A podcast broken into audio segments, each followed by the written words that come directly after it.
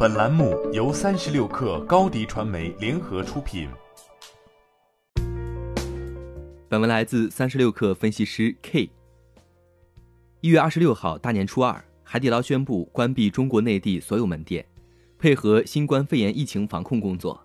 停业的四十五天，海底捞在专注防疫同时，也在积极采取行动，挽救线下门店的大幅损失。由于顾客密集型的特点，决策周期最短，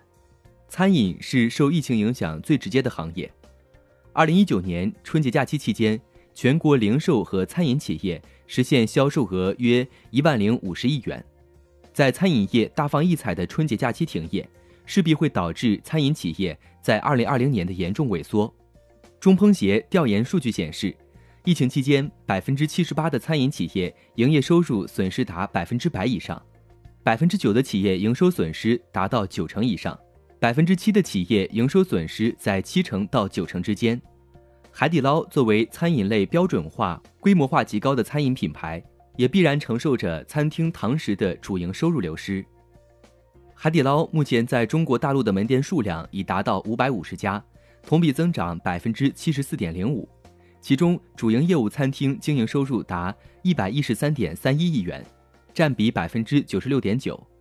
同店销售增长百分之四点七，来到六十三点二八亿元，人均消费由一百点三元上涨至一百零四点四元。根据恒大研究院分析疫情对中国经济的影响，表示如此长周期的停业时间，房租、工资、利息等刚性费用。将使企业遭受重大损失，部分体量小、抗风险能力差的企业将面临倒闭的风险，风险还可能沿着供应链和担保链上下传导，引发局部性危机。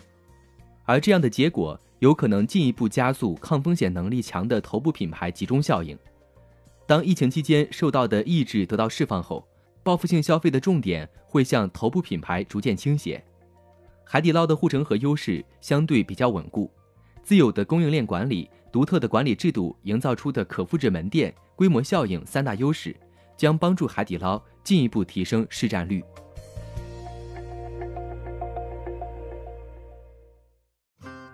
欢迎添加小小客微信：xs 三六 kr，加入三十六氪粉丝群。高迪传媒，我们制造影响力。商务合作，请关注新浪微博高迪传媒。